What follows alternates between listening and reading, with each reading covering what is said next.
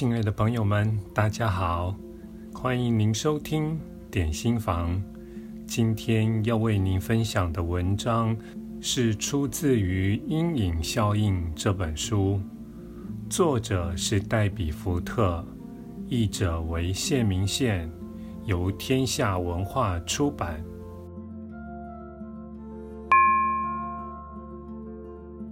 五。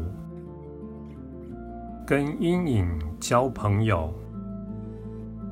在人类进化的这出戏里，阴影是最了不起的角色。只有当我们把阴影囚禁在名为压抑的黑暗地窖时，它才具有危险性。也是在这种时候，我们才会碰上把事情搞砸、饮食失调。破坏关系及扼杀梦想的风险。如果能将阴影整合入自我，作为一种生动缤纷、强而有力的力量，来追求美善，它就会带给我们更丰富的体验，更多真正的连结，更多欢笑，更多真实。与更真诚的自我表达，透过憎恨与压抑，永远无法赢得这场与自己的黑暗面对抗的战争。我们无法用黑暗来打击黑暗，我们必须找出慈悲心，拥抱内在的黑暗，才能了解它。最后。才能超越它。在阴影议题上，所谓的敌人，通常就是我们还不了解或不知道如何处理的内在冲动。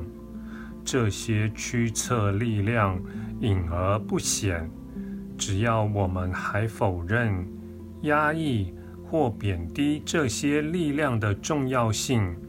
只要我们还认为这些暗地里的冲动永远不会曝光，不会影响我们，我们就永远无法得到他们的智慧。借由主动发现阴影的礼物，接受它的贡献，就能将可能的毁灭性力量转变成有益于生活的力量。除此之外，我们还能成为他人的典范，帮助他人为不符合社会剧本或理想小我的那些部分找到健康出口。当我们能给内在的罪人有自我表达的自由，我们就能成为圣人。这种表达。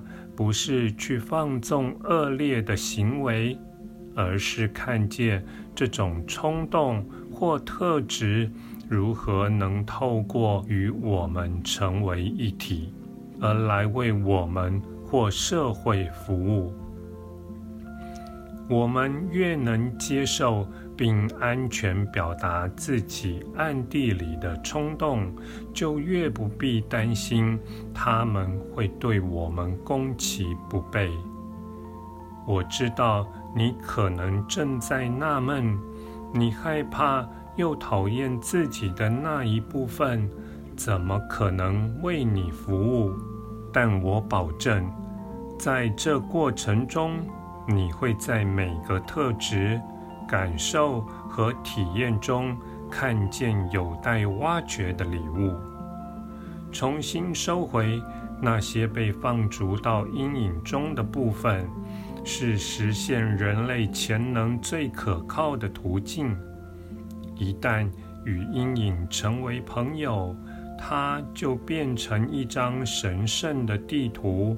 当我们能好好阅读这张地图，照着地图走，就能帮助我们重新连结，过自己本该有的生活，成为本该成为的人，给出本该有的贡献。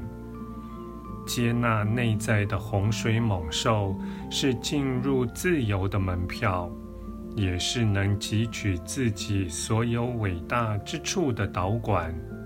它使我们的内在生活丰富、有意义，并让外在的生活更有乐趣。它让我们沐浴在整体性之中，而不是被某个由幻觉、迷雾所创造出的有限自我给束缚住。为何说是幻觉、迷雾？因为当我们只用自己觉得可被接受的特质来创造出公众形象或人格面具时，就会遗漏自己身上某些最重要、最有能力和最有风味的部分。感谢您的收听，我们下次再会。